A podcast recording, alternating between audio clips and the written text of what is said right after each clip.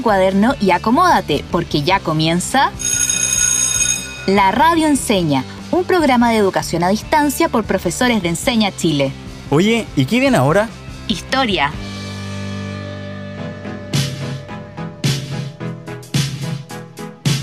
Queridísimos y queridísimas estudiantes, sean bienvenidos y bienvenidas a un nuevo capítulo de tu programa favorito, La Radio Enseña Historia.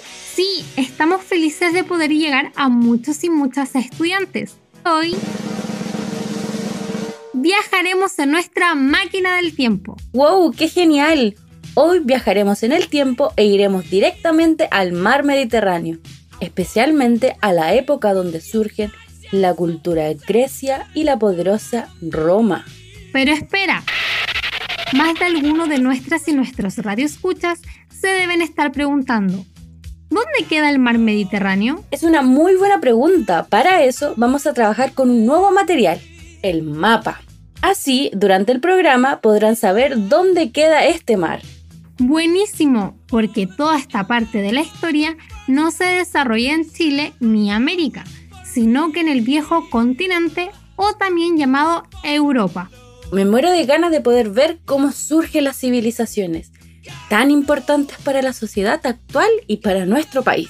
¿Y por qué son tan importantes para nuestro país las culturas de Grecia y Roma? Son importantes porque muchas instituciones y costumbres que siguen vigentes en nuestro país se heredaron de Grecia y Roma. Uy, ya, pongámonos a trabajar que ya quiero partir con el viaje. Estudiantes, Tomen sus lápices y cuadernos y anoten los conceptos claves de la clase de hoy. Mar Mediterráneo, legado cultural, interculturalidad. Cuando escucho los conceptos claves, se me viene una pregunta a la mente. ¿Cuál será el legado cultural de Grecia y Roma? En otras palabras, ¿qué elementos, costumbres o instituciones se mantendrán en nuestra época? Estoy segura de que cuando iniciemos nuestro viaje en el tiempo podremos responder esta y otras preguntas. Sí, pero antes quiero invitar a nuestras y nuestros estudiantes a poner mucha atención a la historia del radioteatro, porque les servirá para entender mejor algunos conceptos importantes que luego profundizaremos cuando visitemos Grecia y Roma. ¡Excelente! Entonces ya podemos escuchar el radioteatro y luego viajar en el tiempo.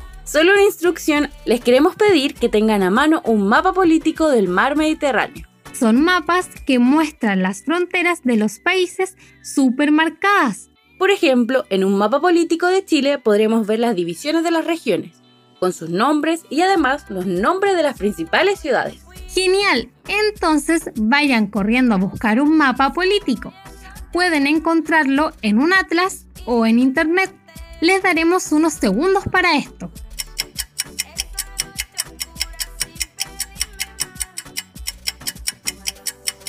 Yo ya tengo el mío. Ahora, de manera conjunta, dividamos a la mitad nuestro mapa. Para eso, dibujen una línea horizontal encima del mapa, de izquierda a derecha. Luego, dibujen otra línea, pero de forma vertical. Debería quedarte una cruz encima de tu mapa. ¡Listo! ¡Vamos! ¡Terminé! Ahora pongámosle el número a cada cuadrante. El cuadrante superior derecho será el número 1. El cuadrante inferior derecho el número 2. El cuadrante inferior izquierdo el número 3. Y el que nos va quedando el número 4. ¡Woohoo! Tarea terminada. Sigamos. Intenten localizar el mar Mediterráneo y los países que lo rodean en la actualidad. Finalmente, dibujen en una esquina del mapa una rosa de los vientos. En esta cruz más pequeña marca lo siguiente. En la punta de arriba escribe una N que significa norte. Luego, en la punta de abajo escribe una S que significa sur. En la punta del lado izquierdo escribe una E que significa este y en la punta del lado derecho escribe una O que significa oeste. Buenísimo, esto ayudará para que no te pierdas en las explicaciones que haremos durante el capítulo y puedas ir marcando los lugares importantes. Atentos y atentas al radioteatro, pues luego podremos conversar mucho más. Queridos pasajeros del crucero Spartacus, en este instante estamos cruzando el mar Mediterráneo. Antes de iniciar el relato, me gustaría preguntarles, ¿qué sensaciones les produce la vista? Tiene playas hermosas y sus aguas son súper claras e infinitas en cuanto a extensión. Mm, siento como si pudiera perderme en ellos. Este mar es muy extenso. Recorre toda la costa del norte de África y toda la costa sur de Europa, permitiendo observar a un sinfín de islas. También nos permite el acceso a otros océanos y conocer continentes más lejanos, como América.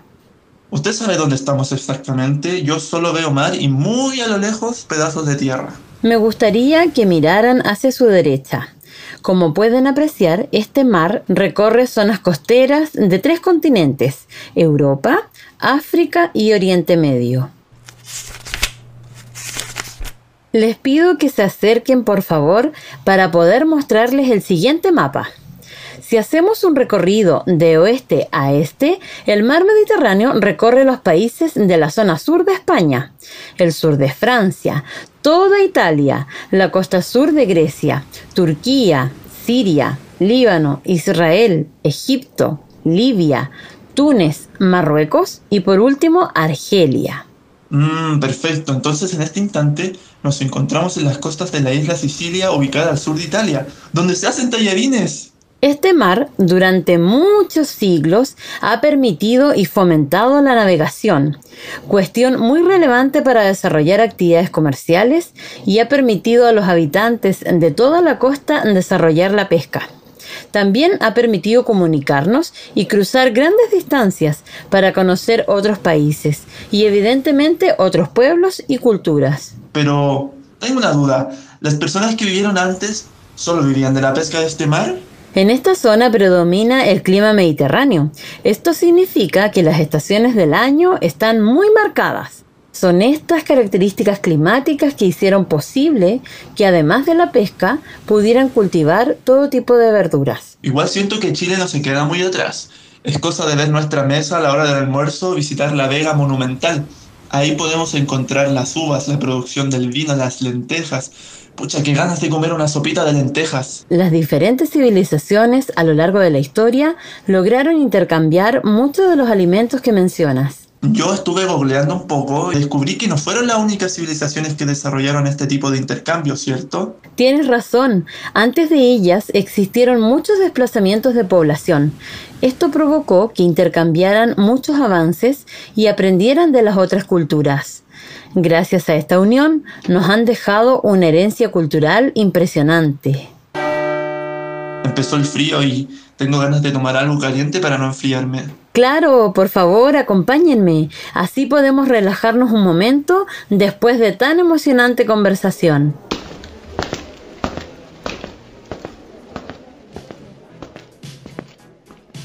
¡Volvimos!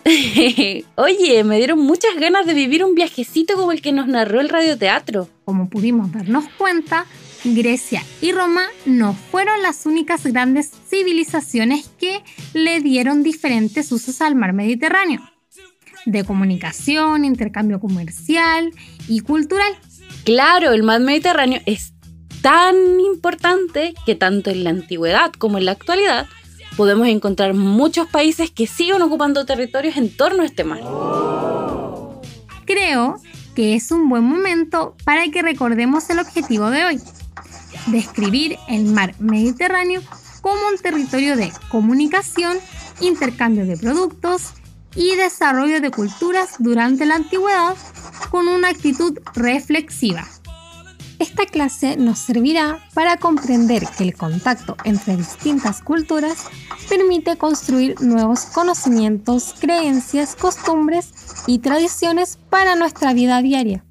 Sí, esto podemos aplicarlo mucho a la realidad chilena actual, porque en la actualidad convivimos con muchos hermanos latinoamericanos, lo que nos ha permitido conocer su cultura, sus costumbres, tradiciones y sobre todo la comida.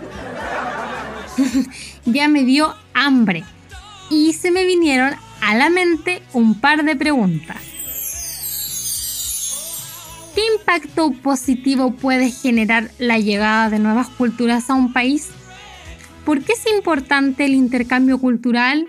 O sea, el cambio mutuo de tradiciones, leyendas, saberes y conocimientos? Estudiantes, tenganlas en mente porque las volveremos a revisar más adelante en el programa. Ahora queremos conocer más acerca de las características que tiene el mar Mediterráneo. Para eso, nos conectaremos con la importancia de las civilizaciones que se desarrollaron en torno al mar Mediterráneo.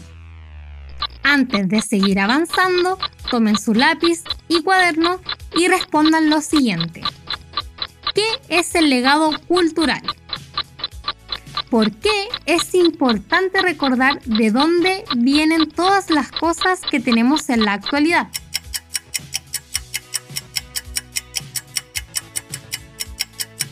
¡Tiempo! Como se mencionaba en el radioteatro, el mar Mediterráneo es un lugar estratégico, o sea, es muy importante para el comercio, desplazamiento de población e intercambio de culturas de grandes civilizaciones como lo fueron Egipto, los fenicios, Cartago, Grecia y Roma. Estas civilizaciones nos han dejado un gran legado cultural que se mantiene hasta nuestros días. El legado es todo lo que se conserva y transmite de generación en generación, que pueden ser cosas materiales como un anillo, una cuchara o la ropa de tu hermana cuando eras chica. Entiendo. Entonces, también pueden ser cosas no materiales, como los bailes, idiomas, las celebraciones, las fiestas, las comidas y su forma de preparación, las canciones y sus melodías, los oficios tradicionales. Lo dijiste súper bien. Aunque no lo creas, estas civilizaciones nos heredaron muchas cosas que podemos observar hasta en nuestra vida cotidiana. Y nosotras podremos conocer más de cerca, porque llegó el momento. Ahora Queridas y queridos estudiantes, subámonos a la máquina del tiempo, llevemos binoculares, mapas, provisiones y muchas ganas para trabajar. Allá vamos.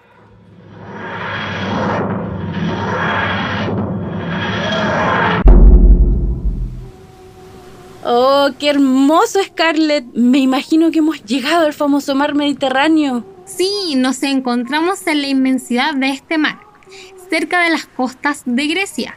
Hemos viajado al siglo V antes de Cristo. Scarlett, saca tus binoculares. Y ustedes estudiantes ubiquen en el mapa el mar Mediterráneo y el país de Grecia para que puedan acompañarnos en este viaje.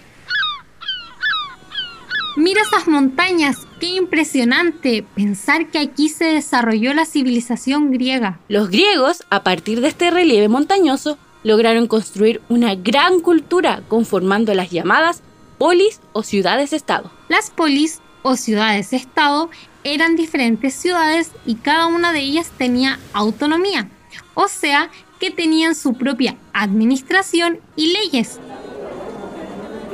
Pero a pesar de ser diferentes ciudades-estado, igual compartían la misma cultura, idioma y religión. En este sentido, a diferencia de las primeras civilizaciones de las que hablamos en el primer capítulo, las polis o ciudades-estado no tenían un poder centralizado, sino que descentralizado. Cierto, esto significa que el poder estaba repartido, pero que de igual forma las personas debían respetar las leyes. Volvamos al tema que nos interesa trabajar, la importancia del mar Mediterráneo y cómo permitió unir diferentes civilizaciones logrando dejarnos una herencia cultural. Asumo que por el gran movimiento de personas estamos en su capital, la ciudad de Atenas. Exactamente, nos encontramos en la capital de Grecia, Atenas.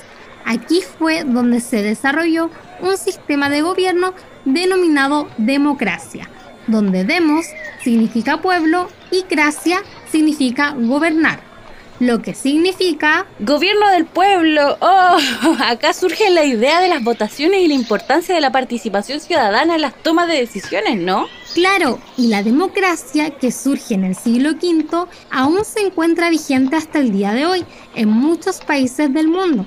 Las diferentes sociedades heredamos los principios de la democracia, que son igualdad, ciudadanía, elecciones populares y la importancia de la decisión del pueblo.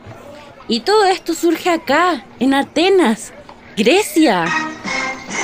Si bien la democracia y sus principios fundamentales perduran hasta la actualidad, durante el transcurso de los años, esta se ha ido modificando por el propio cambio de las necesidades de las épocas. Por lo tanto, podemos decir que no es exactamente igual a la de esta época que estamos visitando. La democracia ateniense tenía la votación directa, o sea, eran los ciudadanos quienes podían escoger y votar por las leyes. En cambio, nosotros en la actualidad tenemos una democracia indirecta. Claro, es indirecta, porque las decisiones no las tomamos nosotros, sino que las toman otras personas que nosotros escogemos, como diputados, senadores, presidentes, alcaldes, gobernadores, entre otros. Scarlett, creo que nos hemos movido de lugar. ¿Dónde estamos ahora? Por allá veo que están jugando algo. Hay mucha gente mirando. ¿Podemos acercarnos? Sí, vamos. Mientras te cuento que nos encontramos en una ciudad que ya no existe en la actualidad. Hemos llegado a Olimpia. ¿Una ciudad que ya no existe? Me siento tan afortunada de poder conocerla gracias a nuestra máquina del tiempo. Lo que estamos viendo son los Juegos Olímpicos, también llamadas Olimpiadas. Cada cuatro años en la ciudad de Olimpia se reunían los mejores atletas de cada ciudad-estado y reino de la antigua Grecia y competían en honor a Zeus, uno de los dioses griegos. Esto también es un ejemplo de que a pesar del paso del tiempo, la civilización griega nos heredó muchas cosas. Sigamos en nuestro viaje por la antigua Grecia y Roma. ¿Roma? Pero hasta ahora solo habíamos hablado de Grecia. Tienes razón, pero te quiero contar de Roma, porque también es importante gracias al legado cultural que nos dejó. Queridos y queridas radioescuchas, si tienen el mapa cerca, ahora es momento de usarlo. Los desafiamos a buscar el cuadrante donde se encuentra el país en forma de bota y a encerrar con un círculo los mares que lo rodean.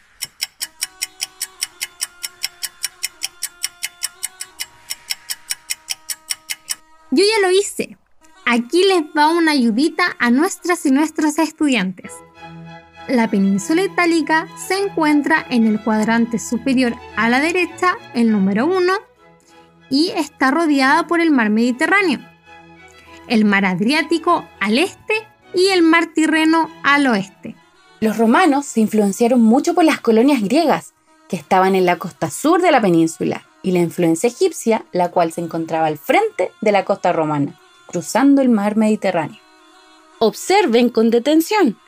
Roma, al estar en permanente contacto con otras civilizaciones, vivió ahí un proceso de interculturalidad.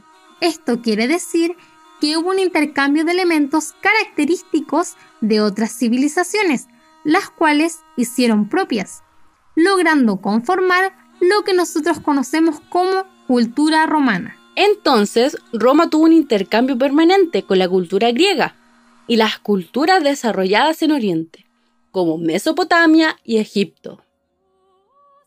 Oye, escucho gente cantando. Miraré con mis binoculares. Escucha, Ivette. ¿Esto es lo que creo que es? Sí, es una canción cantada en latín. Si bien los griegos crearon el alfabeto, será en Roma donde surgirá la lengua madre de varios idiomas, ya que dará las bases para el español, portugués, italiano, francés y muchos otros. Si bien el español tiene como raíz o surge del latín, vaya que ha cambiado. Muchísimo. Y eso fue una gran despedida para nuestro viaje en el tiempo, porque ya es hora de volver a nuestros estudios de la radio enseña. Tienes razón. Ah, debemos volver. Creo que deberíamos usar más esta máquina. Concuerdo. Igual me llamó mucho la atención cómo continúan vigentes elementos de los sistemas de gobiernos de la antigüedad. ¿Cuánta variedad de culturas hemos heredado a través del legado de Grecia y Roma? Claramente los romanos hicieron muy bien su trabajo. Ahora entiendo por qué denominaban el Mare Nostrum o Mar Nuestro al mar Mediterráneo. porque lograron dominar tantos territorios durante la época del imperio que muchos países actuales mantienen tradiciones que son heredadas de estas civilizaciones. Nosotros mismos heredamos las artes, la arquitectura de los baños, acueductos, las leyes, algunas instituciones como el Senado romano, los principios de la democracia, entre otros. ¿Qué intercambio cultural hemos tenido en la actualidad con las diversas culturas que han llegado a nuestro país? ¡Qué buenas preguntas les dejaste a nuestro radio escucha! Mientras ustedes reflexionan en torno a este tema, nos tomamos un break para luego terminar de conversar acerca de este maravilloso tema del legado clásico y el intercambio cultural de Grecia y Roma.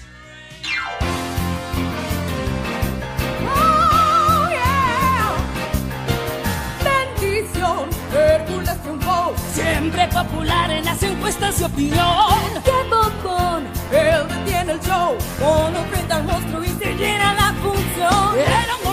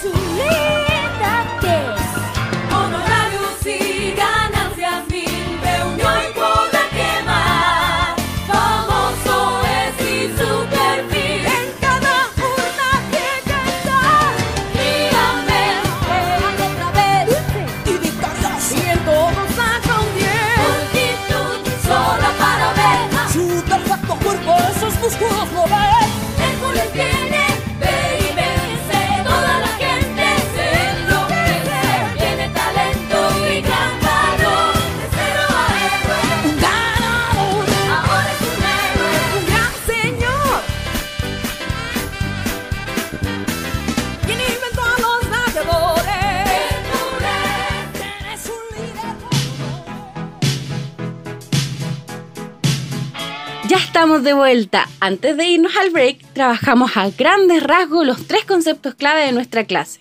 Mar Mediterráneo, interculturalidad y legado cultural.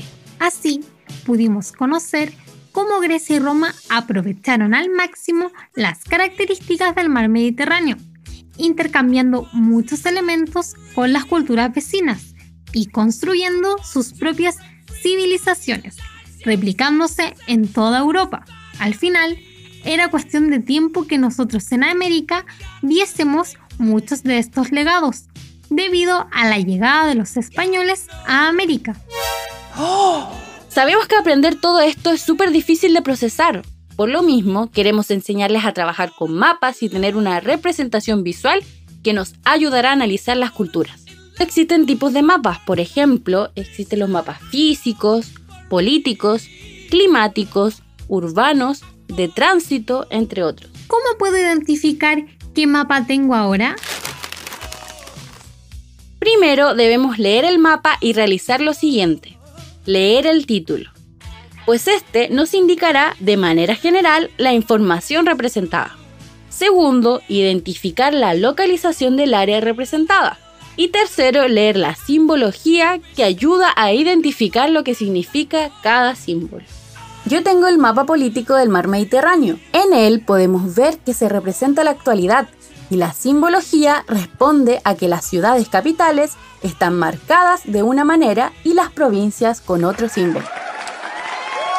La simbología nos permitirá diferenciar los tipos de límites, pero hay algo más. En cuarto lugar, es muy importante reconocer el tipo de unidades territoriales que se representan, si corresponden a continentes, países, ciudades capitales. Sí, en mi mapa salen delimitados cada país, cada continente que está alrededor del mar Mediterráneo y también sus ciudades principales. Ahora, presten mucha atención al mapa que están usando para que podamos realizar correctamente la siguiente actividad. Ubiquen en el mapa la ciudad de Roma, en Italia, y la ciudad de Atenas, en Grecia. El tiempo empezará a correr. Ahora ya.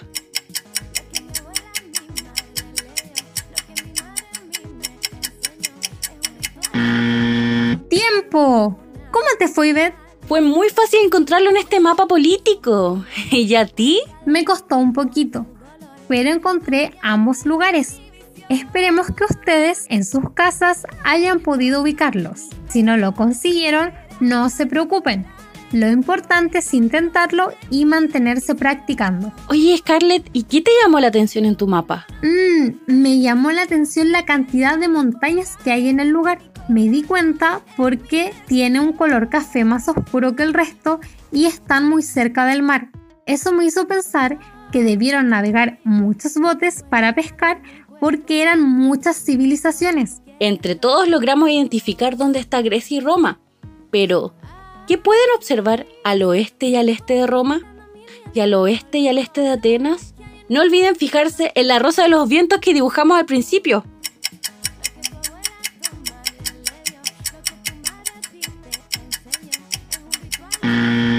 Tiempo. ¿Qué conclusión pueden extraer de la importancia del mar Mediterráneo? Anoten sus respuestas, les daremos unos segundos.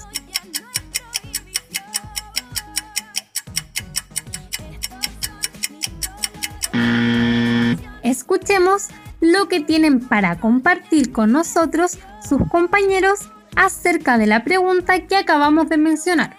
Yo estuve usando un mapa físico del mar Mediterráneo.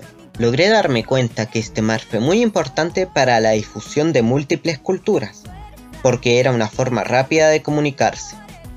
Considerando la cantidad de montañas que hay en Europa, claramente no podrían haber logrado tener tantas colonias si hubiesen usado solo la tierra, ya que lograron cruzar al norte de África y Próximo Oriente, como lo que será la mezcla cultural que tienen en los países actuales de Líbano, Siria y Palestina. En mi caso usé un mapa político. Fue muy fácil identificar las ciudades, ya que Atenas y Roma aún siguen como capitales importantes de cada región.